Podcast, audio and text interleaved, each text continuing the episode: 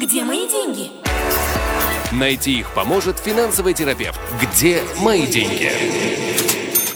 Шалом, дорогие друзья, добрый вечер. Мы начинаем нашу еженедельную программу «Где мои деньги» с участием финансового терапевта Игоря Лупинского, который сегодня не в студии, но он на телефонной связи с нами, поэтому я думаю, что э, ничего не изменилось, и мы будем точно так же, как и во все остальные разы, отвечать на ваши вопросы, ведь именно этому и посвящена наша программа. Игорь, приветствую. Приветствую. Э, Министерство финансов Израиля опубликовало данные за октябрь 2022 года согласно которым э, было продано квартир меньше, чем за все последние 20 лет. Имеется в виду октябри всех последних 20 лет. 5100 квартир всего было продано в Израиле, это количество сделок. Это на 65% меньше, чем в октябре 2021 года. Но, но, появились сразу люди, которые разбираются в экономике, говорят, ну подождите, в 2022 году, в октябре месяце были новогодние праздники, когда идет так такой спад сделок, ну, потому что у всех каникулы, многие адвокаты перестают работать, там разные государственные учреждения, типа ТАБу, все это тоже перестают работать, и э, на праздничный месяц обычно приходится меньше сделок. А вот в 2021 году праздники новогодние выпадали на сентябрь, поэтому некорректно спраш- сравнивать октябрь, в котором были праздники, с октябрем, в котором не было праздников. Сравнили с сентябрем 2021 года, и все равно получилось падение на 38%. Это очень много. Это очень много. И, ну, традиционное объяснение, что у нас подорожали ипотеки. Игорь, ты согласен или есть ли какие-то другие еще объяснения? Да других особо нет. Мы с тобой уже обсуждали, что этого следовало ожидать, к этому шло, потому что подорожание ипотеки э, влияет на два фактора – не только э, ее дороже выплачивать, это как бы ну, из серии затянем пояса и вперед, но э, подорож... удорожание ипотеки в том числе отсеивает большую категорию людей, которые могли бы взять ипотеки вчера буквально, и сегодня уже не смогут это сделать, потому что когда выплата по ипотеке 4 тысячи шекелей в месяц, то семья, у которой общий бюджет там 13-15 тысяч шекелей, может себе это позволить в том плане, что банк ее пропустит и банк одобрит ипотеку. А когда та же самая ипотека поднимается до 5 шекелей, э, 5 тысяч шекелей в месяц, то этой семье э, подобную ипотеку уже не одобрят. Поэтому э, снижается количество покупателей, а раз естественным путем снижается количество покупателей, то снижается и количество сделок. Ну вот первый вопрос нам пришел от Давида. Он пишет, а почему же в таком случае не падают цены? Потому что ценообразование не связано напрямую со спросом. То есть оно связано, но не настолько напрямую. Во-первых, э, у подрядчиков есть э, определенный запас, определенный бафер, который они могут э, переждать, выждать и посмотреть, как будет двигаться рынок хотя э, многие уже начали снижать цены тоже, или если не снижать цены напрямую, как минимум выдвигать и некие льготные предложения, то есть э, цена вроде как остается такая же, но если вы придете и купите прямо сейчас, мы вам там дадим какие-то скидки, бонусы и тому подобное. И на вторичном рынке, как я уже тоже говорил, э, снижение цен зависит от того, насколько срочно владельцу квартиры нужно ее продать. Те, кто, те, кому горит продажа, цены таки снижают. Э, те, кто продает э, в расслабленном состоянии, наоборот, будут цены только повышать, потому что каждая информация о новом витке инфляции или о новом повышении процентной ставки э, будет их еще больше и больше пугать, и, соответственно, они будут только повышать цены. Поэтому вторичный рынок будет двигаться в оба направления, а первичный рынок будет снижаться. Где мои деньги? В описании подкаста вы можете найти больше информации о нашей школе и задать свои вопросы по указанному номеру WhatsApp мессенджера. Аделина спрашивает, «Э, Игорь, почему на рынке э, недвижимости не работает конкуренция? Такое впечатление, что это какой-то массовый картель. Ну, у нас, к сожалению, спрос превышает предложение на, рыноч... на, на жилищном рынке, поэтому конкуренция там, естественно, работает, но э, весь рынок, то есть э, весь рынок предложения находится в позиции «все равно купят». И когда продавец находится в позиции «все равно купят», не сегодня, так завтра, не завтра, так послезавтра, он, естественно, не бежит понижать цены. Да, но это же огромное количество продавцов. Ну, возьми вторичный рынок, да, там каждый человек хозяин квартиры, которую он продает, и каждый, в принципе, теоретически но... может с другими конкурировать. Это да, но на вторичный рынок я только что рассказал. На вторичном рынке надо уметь искать. Там есть люди, которым надо продать, и они будут цены снижать. И есть люди, которые продают, почему бы нет. И они цены снижать не будут ни в коем случае. Угу. Так, следующий вопрос пришел от Виктора. Он спрашивает, Игорь, объясните, как оценщики определяют цену к той или иной квартиры? Э, ну, здесь я боюсь быть неточным. Э, у оценщиков есть э, понимание рыночной стоимости, то есть у них есть собственная шкала, э, по которой они оценивают огромное сочетание факторов от географического расположения до того, как квартира, собственно говоря, построена, где она находится, планировка квартиры и многое-многое-многое другое. Поэтому оценщик это отдельная профессия с отдельным лицензированием. И исходя из э, этого объема фактора, оценщик определяет рыночную стоимость жилья. Кстати, э, скажем так, э, решение оценщика, оно не сто процентов окончательное. Во-первых, с этими людьми тоже можно и нужно торговаться. Вот, и при желании вытягивать их на как повышение, так и занижение оценочной стоимости в зависимости от того, продаете или покупаете. Но в любом случае это их собственная определенная шкала, по которой они ориентируются и работают. Итак, э, теперь по объемам ипотек. Это не октябрь берем, а ноябрь. В ноябре месяце э, наши сограждане взяли ипотек в общей сложности на 7,5 миллиардов шекелей. Если быть точнее, то 7 миллиардов 562 миллиона шекелей. Это больше, чем в октябре, но мы уже говорили, что в октябре у нас были праздники, поэтому было больше. Ипотек в октябре был вообще такой э, э, отрицательный, скажем так, э, самый низкий рекорд, да, рекорд падения объема ипотек, 6 миллиардов шекелей всего за октябрь месяц, но это все равно, вот ноябрьская статистика, это все равно намного ниже, чем было в августе, намного ниже, чем было в первые месяцы 2022 года. Ну и я думаю, что это тоже подтверждает нашу теорию о том, что да, это все следствие э, повышения банковской ставки, из-за из которой ипотеки стали дороже, и долги по ипотекам стали больше. Да, ведь мы, э, Игорь, я помню, мы с тобой неделю назад как раз-таки обсуждали, что когда Э, когда подрастает, э, когда подрастает индекс инфляции, то увеличивается основная часть ипотеки, основная Если часть ипотека привязана к инфляции, то да. эта привязка увеличивает саму ипотеку, а не стоимость процента, да. То есть это увеличивает основной фонд, э, с которого берутся все остальные проценты. То есть это такое uh-huh. происходит раздувание основной части ипотеки, что, в общем-то, да. неприятно, и каждый человек хочет э, выплатить прежде всего основную часть ипотеки. Так, э, это что касается, это что касается статистики по поводу рынка недвижимости. Еще одна тема – это э, в Соединенных Штатах Америки сообщают о снижении темпов э, роста цен, снижении темпов инфляции. И если еще в прошлом месяце они говорили о снижении с Э, в позапрошлом месяце было 8,2%, в прошлом месяце 7,7%, но вот сейчас они говорят, что, в, ну, это, естественно, все в годовом исчислении, 7,1%, то есть мы можем видеть, что темпы, э, темпы э, инфляции снижаются, и э, тем не менее 7,1% это все еще довольно высоко для Америки. Да, Игорь, прокомментируй, mm-hmm. пожалуйста. Да, для Америки это очень большие цифры. Америка привыкла жить в пределах 3-5% инфляции, и 7% для нее великовато. И, но, опять-таки, надо не забывать, что в Соединенных Штатах тоже процентная ставка повышалась, повышалась очень резко. И это как раз сейчас дает свои плоды, и темпы инфляции снижаются. Э, в принципе, могу сказать, что вот буквально сегодня, по-моему, э, вышли новые данные по прогнозам и Минфина, и Банка Израиля по темпах инфляции в нашей стране в следующем году. Прогнозы очень оптимистичные.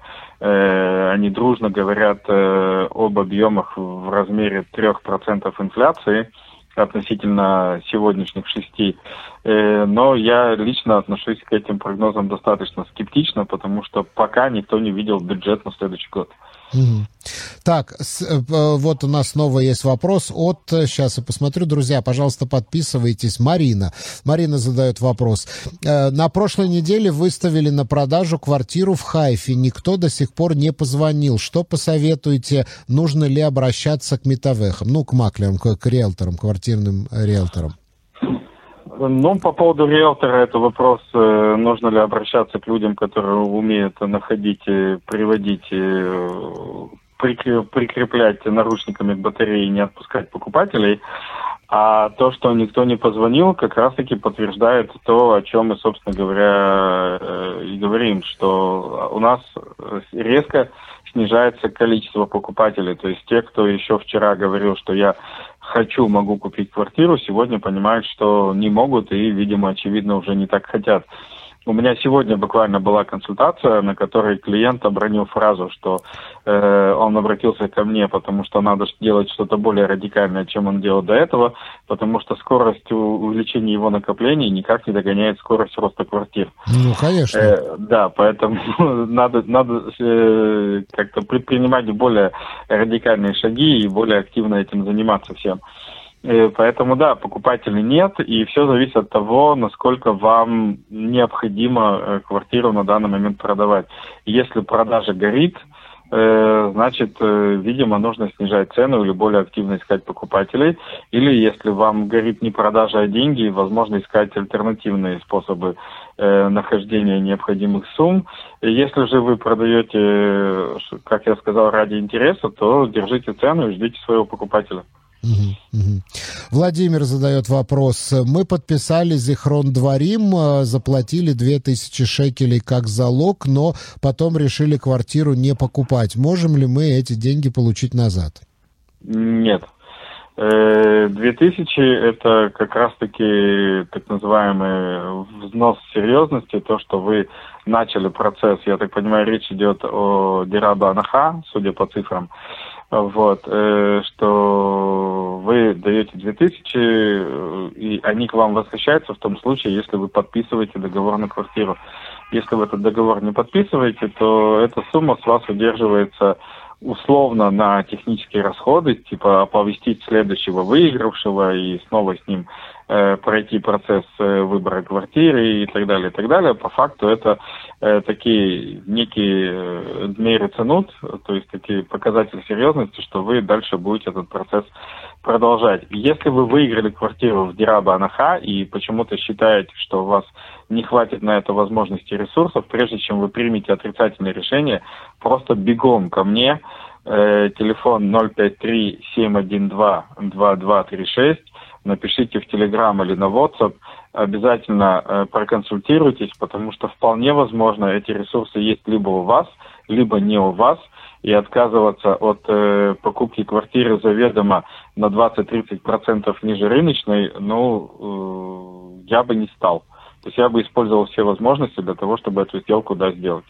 Где мои деньги? В описании подкаста вы можете найти больше информации о нашей школе и задать свои вопросы по указанному номеру WhatsApp мессенджера. Геннадий. Следующий вопрос от Геннадия. Добрый вечер. Что вы думаете о программе Пинуй? И если это... Пинуй-бинуй, видимо, имеется в виду. И если это произойдет по всей стране, то как это повлияет на цены на недвижимость? Спасибо. Ну, вопросы серии, что вы думаете, ничего особо не думаю. Может быть, хорошая программа, может быть, плохая программа. Э, чаще всего программа хорошая, потому что иначе бы э, так называемый езамим, то есть э, э, инвесторы... Застройщики. Эти, застройщики, да, в, в эти программы бы не вписывались просто. Система очень простая, то есть для того, чтобы строить, нужно место.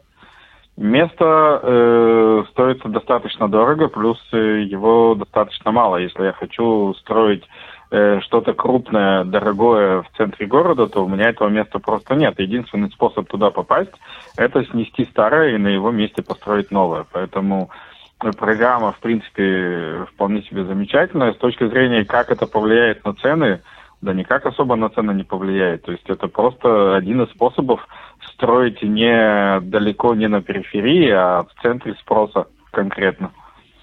Да, но там же есть э, целый ряд ограничений, потому что, во-первых, это длится очень долго. Очень долго у нас длится пинуй-бинуй. То есть это настолько лет растянуто, что не знаю, как это может повлиять ну, Смотри, даже на цены в одном конкретном городе. Вопрос, что значит очень долго? Это может длиться очень долго, может э, занять, э, ну я сейчас утрирую, но условно дни. То есть самый длительный процесс – это получение согласия всех участников, потому что речь идет о том, что нужно подписать огромное количество владельцев, то есть э, владельцев недвижимости для того, чтобы они согласились пережить, пережить некоторый дискомфорт в течение определенного времени. Ну, слушай, а во-первых, это связано. Да. Тендер, когда надо выбрать адвоката, который будет представлять жильцов. Тендер да. на выбор, э, значит, подряд, застройщика, подрядчика, да. утверждение проекта, сбор подписей и оформление всех бумаг в муниципалитете. То есть я думаю, что это три года в лучшем случае. В самом коротком варианте три года, это три года. Для, подожди, три года для израильского строительства это прям в миг. Да, но обычно это у больше. у нас, давай так, у нас новая квартира на, на новом пустом месте после получения всех э, документов строится три года. То есть это прям реально в миг. Э, два-три года застройки в Израиле – это молниеносная скорость. И долго это лет десять.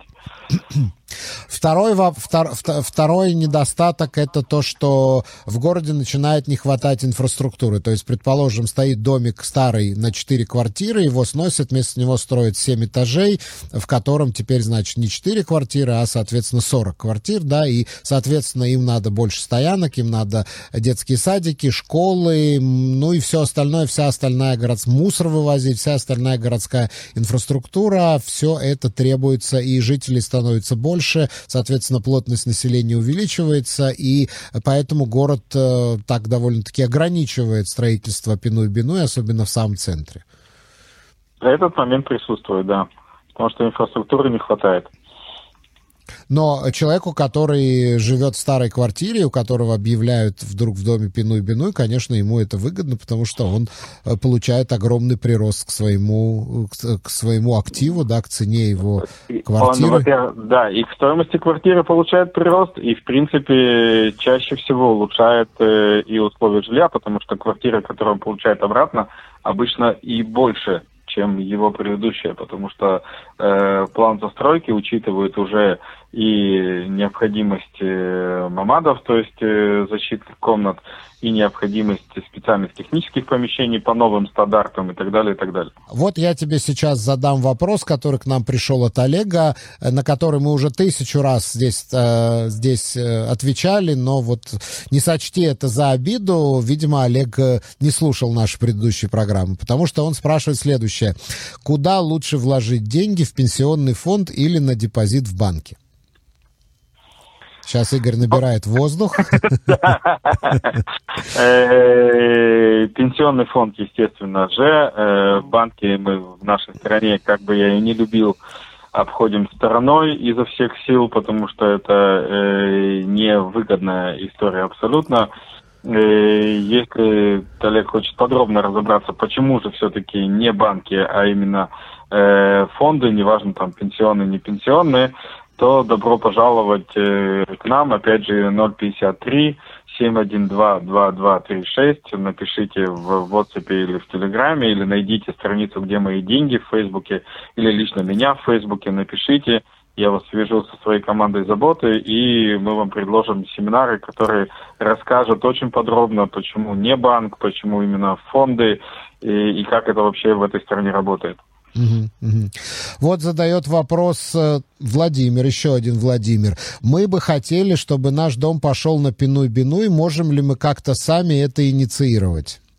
Да, можете. Э, можете пойти по легкому пути, найти э, застройщиков, которые этим профессионально занимаются, обговорить с ними всю процедуру, как это работает и какие шаги нужно предпринять можете идти по более длинному пути, начать как минимум с, э, скажем так, с разговора с жильцами. То есть если вы соберете консенсус у себя в доме, и действительно там все жильцы, как минимум вашего дома, хотя в идеале понадобится уговорить еще парочку рядом, потому что невозможно сегодня дом, дом перестроить, э, не, не затронув остальных, то да, почему бы нет, вы вполне сами можете эти проекты начинать.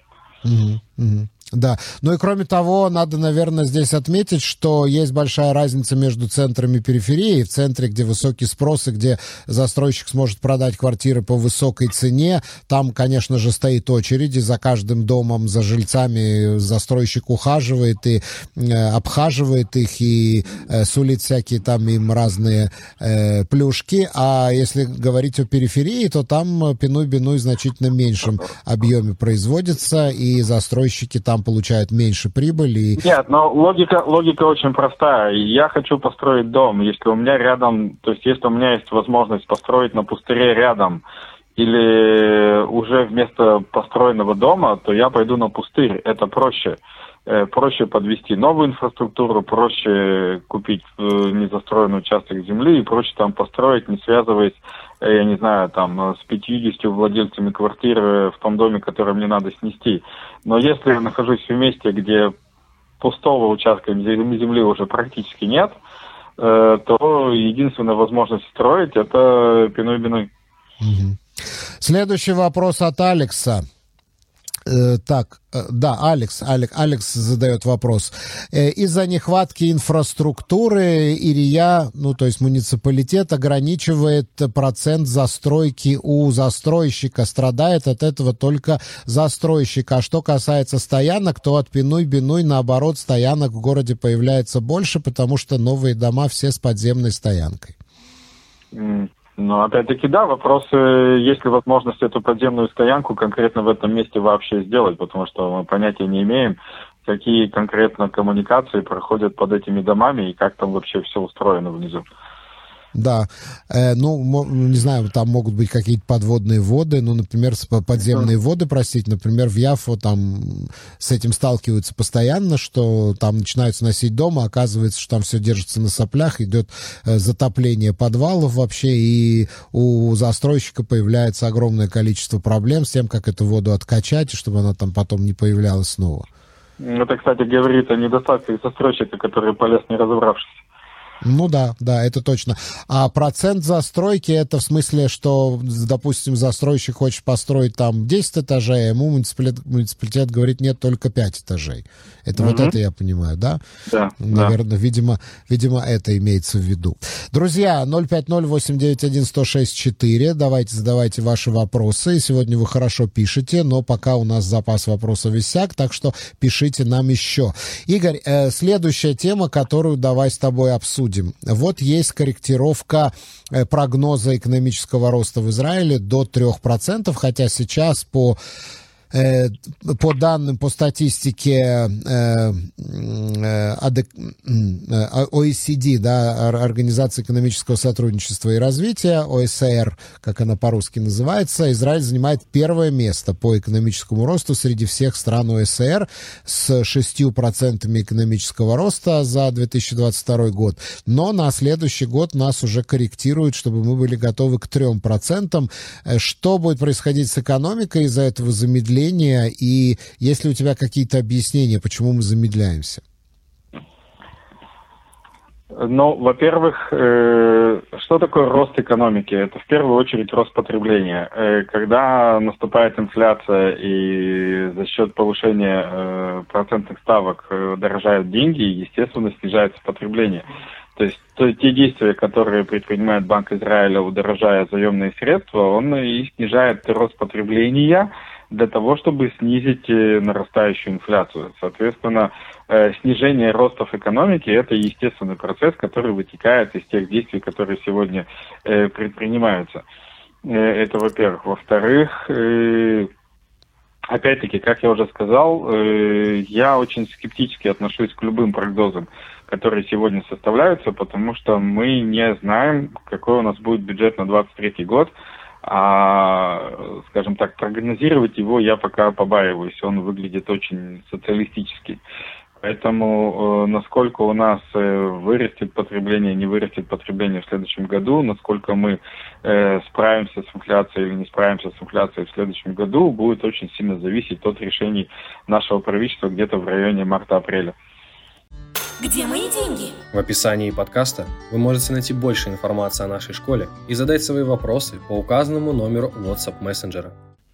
Да. Еще одна важная тема, которую сегодня мы обязаны, ну, по крайней мере, объявить, затронуть. С сегодняшнего дня вступает в силу законопроект, который был еще полгода назад утвержден Кнессетом, который запрещает звонить человеку с рекламой, э, вот эти вот спамовые телефонные звонки, если человек заносит себя на специальном сайте в базу данных тех людей, которые не хотят получать телефонную рекламу. Вот конец будет вот это этому всему спаму.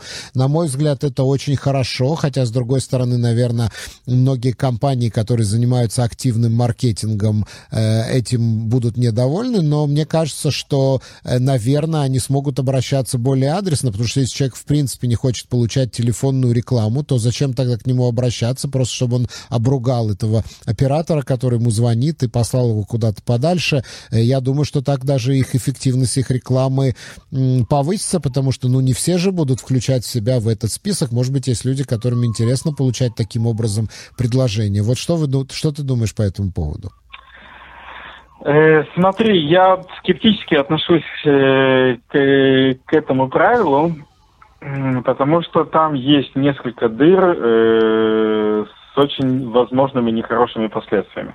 Ну, давай разберемся с тобой, э, что, о чем, собственно говоря, идет речь. Допустим, тебя достали э, спамовыми звонками, ты сказал, окей, я понял, мне предоставили возможность, пошел и записал себя в базу данных, не звони мне. Окей? Да.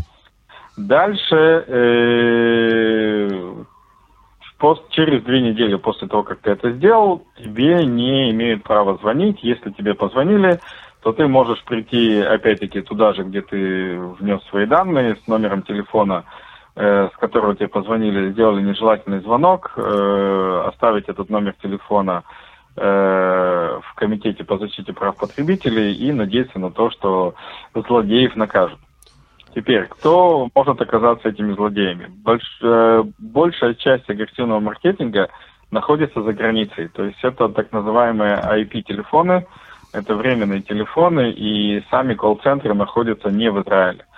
То есть э, у Комитета по защите прав потребителей не будет никаких э, реальных инструментов для того, чтобы наказать именно тех, э, собственно говоря, из-за кого все это делается. Кого смогут легко наказать? Ну, например, меня. То есть если я тебе там случайно позвонил, и ты сказал, вот, это был спамовый звонок, я его не ждал, э, дал ему там мой номер телефона комитету по защите прав потребителей, меня быстренько нашли по регистрационным данным и пришли и сказали, ну, ну, окей, э, хотя я вроде как особо агрессивным маркетингом не занимаюсь. Это первая проблема. Проблема вторая, если почитать э, исключение из этого правила, то там есть пункт, что в случае, если человек подписал э, то, что он сам заинтересован в маркетинговой информации, то как бы на него это правило не распространяется. То а есть, если ты потом... зашел на какой-то сайт и там не убрал галочку или не нажал галочку, да, что ты, да, то, что ты не заинтересован получать от них коммерческие предложения, то тебе будут посылать. Но я думал, что это только интернет-предложения, оказывается, звонки нет, тоже? Нет, звонки тоже. А обычно в этих пунктах написано, что э, я соглашаюсь получать коммерческие предложения и от структуры, где я конкретно подписал этот бланк, и от партнеров этой структуры. То есть они mm. имеют пере, перепродать меня кому угодно. Но для не меня, того, мой номер телефона и да, мой адрес ну да, электронной твой, почты. Твой, твой номер телефона и твой адрес электронной почты для того, чтобы э, давать тебе коммерческие предложения от других структур. То есть, э, в принципе, что произойдет? Произойдет то, что те, кто профессионально этим занимаются, просто лучше начнут защищаться и как бы продолжат э, добивать нас агрессивным маркетингом, несмотря ни на какие базы. А те, кто там на голубом глазу захотят тебе позвонить что-то интересное предложить и не будут особо осведомлены о том, как сейчас все работает, будут натыкаться на штрафы, предупреждения и подобные истории. То есть я сильно переживаю о том, что э, большой пользы от этой программы не будет, а вот, э, скажем так, перекосы на раз-два практически. Так, э, вот я зашел на этот сайт, на котором надо записываться, ну, в смысле, записать свой номер телефона, чтобы тебе не звонили. Он называется Altit Kasher Eli. Если вы вобьете в поиске на иврите Альтит Кашер Лай, то вы найдете этот сайт, но я могу вам продиктовать э, его адрес в интернете.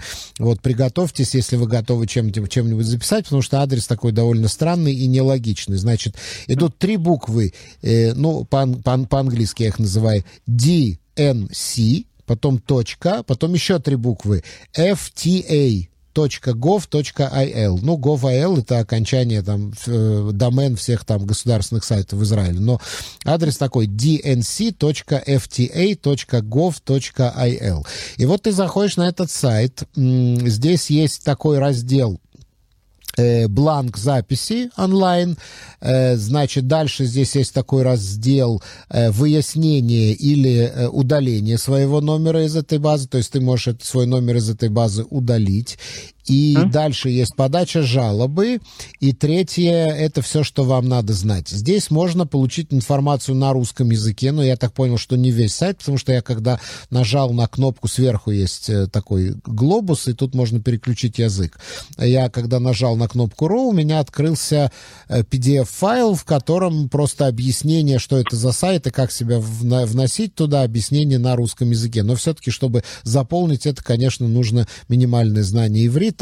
Здесь есть, кстати, и колл-центр, в который можно позвонить для того, чтобы сделать то же самое. Номер его 1 800 071 170, но это только писать на WhatsApp. Не звоните, а, насколько я понимаю, писать на WhatsApp с понедельника по четверг с 9.00 до 13.00. Ну вот, дорогие друзья, я надеюсь, что эта информация вам пригодится.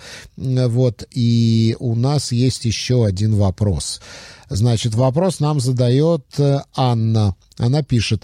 Добрый вечер. Вопрос э, Кранот и Штальмут и вложения в компании, такие как Альтшулер, э, потеряли за последний год около 10%. Стоит ли забирать деньги в убытке или ждать, когда состояние улучшится? Заранее спасибо, Анна. Ну, мы тоже на этот вопрос, кстати, много говорили, но я думаю, Мы что отвечали, можно... я, Ане, я не отвечу э, другим вопросом. Опять-таки, эта тема у меня была буквально сегодня была на консультации, потому что э, люди очень хорошо э, представляют и визуализируют, скажем так, э, квартиру в качестве актива и не очень понимают, что происходит с фондами. Поэтому ответ очень простой. Если вы купили квартиру за миллион, и она сегодня стоит 900 тысяч, стоит ее продавать?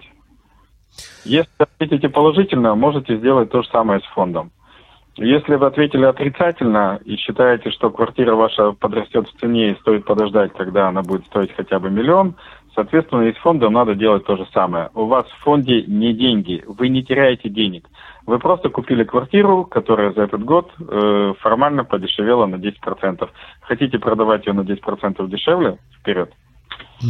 Но это не связано именно с компанией Альшулер, потому что я так понимаю, что из-за Это состояния бирж, да, у всех есть Это такое всех. падение, но если посмотреть то, что... Я опять же пересказываю то, что ты объяснял. Если посмотреть в более долгосрочной перспективе, да, потому что пенсионные накопления это долгосрочные инвестиции, то, скажем, в перспективе там 10-15 лет, в любом случае, даже хотя есть какие-то спады, в любом случае в конечном итоге будет рост, который окажется значительно выгоднее, чем э, депозиты в банке, где сегодня практически нулевые проценты. Именно так. Да. Так, э, дальше, кто нам пишет, друзья, подписывайтесь, пожалуйста. Нам пишет Валерий. Э, добрый вечер. Трикаллер аппликация закрывает все, кроме государственных предприятий. Но у меня есть такая аппликация, которая называется TrueCaller.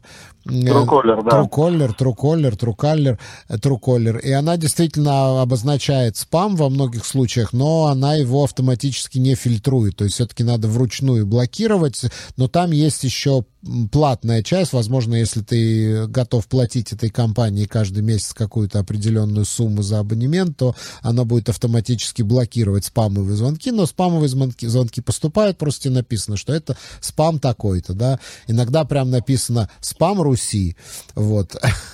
Это люди то, что пишут.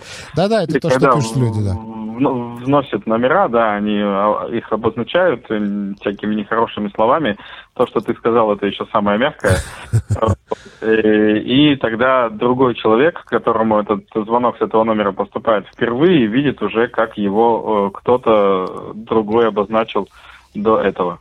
Ну, слушайте, в любом случае, дорогие друзья, это только вступило в силу. Понятно, что это еще будет оттачиваться. Вот давайте, если вы хотите, внесите себя в это, на, зарегистрируйтесь на этом сайте, внесите туда свой номер телефона и просто давайте посмотрим, уменьшится ли количество спамовых звонков э, в таком случае. Если оно не уменьшится, то тогда, значит, надо будет подавать жалобы, туда писать, и, возможно, они будут системно как-то это решать. Ну вот я не знаю, Игорь, если, допустим, тебе звонят из колл-центра где-нибудь там, не знаю, на территории бывшего Советского Союза, там, не знаю, из Молдовы, например, но при этом они тебе предлагают услуги израильской компании, продают тебе услуги израильской компании. Ты можешь подать жалобу на саму компанию, или компания скажет, а мы не знаем, кто это такие, они нас не представляют?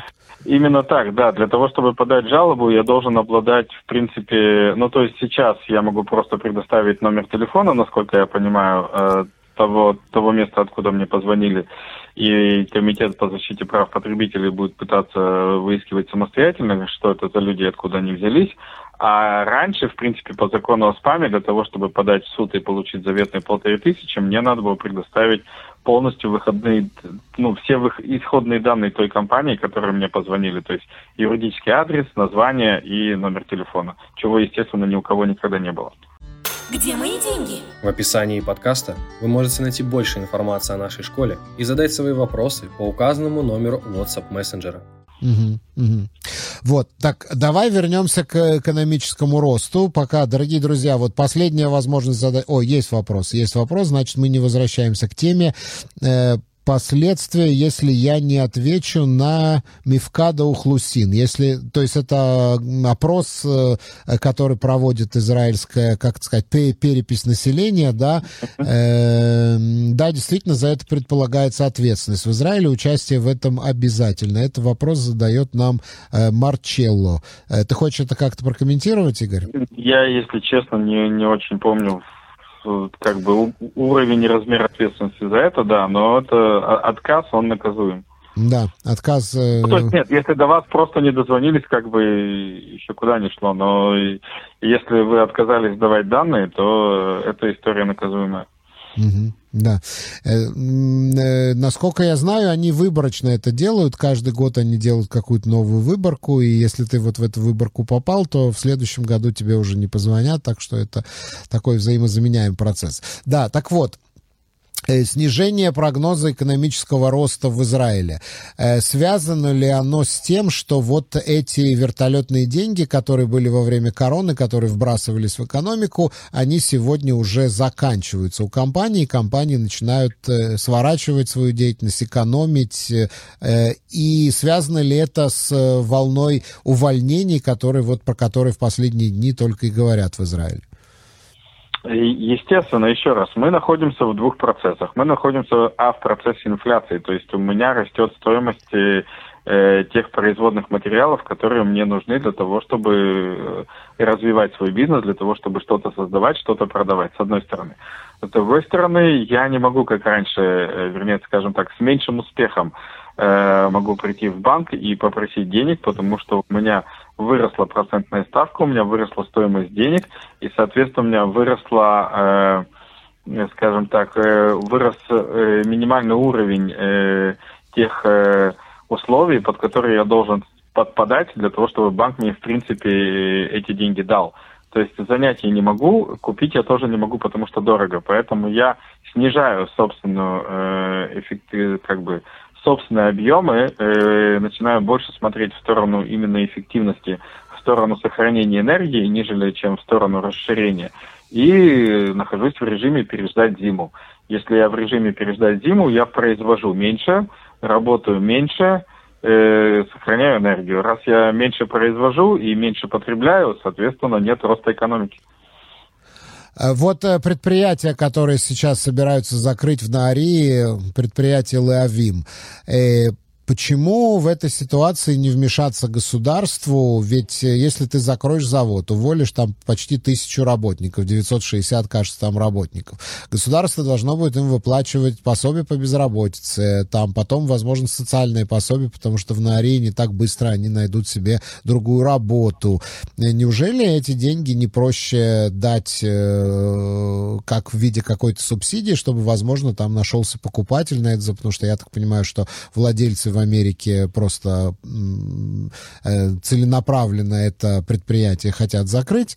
Вот. Но, возможно, государству надо вмешаться в эту ситуацию. Что ты думаешь? Ну, по поводу вопроса целенаправленности я не знаю. У них был договор, по которому они были обязаны э, держать живым это предприятие в течение 10 лет после покупки. Э, сейчас э, это обязательство подходит к концу, и они как раз-таки находятся вот в режиме решения, а надо ли нам это. И когда они находятся в режиме «а надо ли нам это», они в том числе проверяют границы того, насколько государство э, хочет, способно э, помочь э, или не помочь в данном случае поддерживать штаны. То есть для них это вопрос сохранения там, уровня прибыли, например.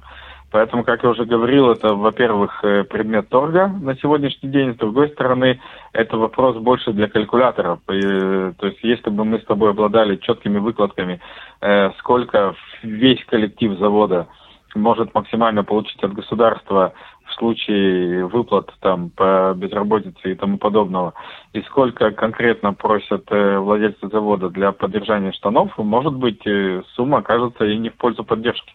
Mm-hmm. Mm-hmm. Хорошо. Игорь, э, наше время подходит к концу. Я благодарю тебя за эту программу, и мы прощаемся с тобой ровно на неделю.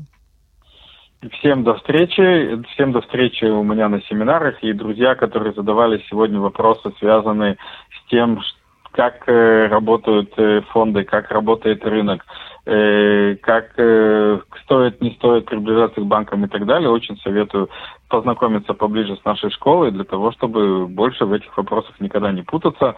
053-712-2236. Добро пожаловать. Игорь Лупинский, финансовый терапевт, большое тебе спасибо. До встречи в следующий вторник. Где мои деньги? Найти их поможет финансовый терапевт. Где мои деньги?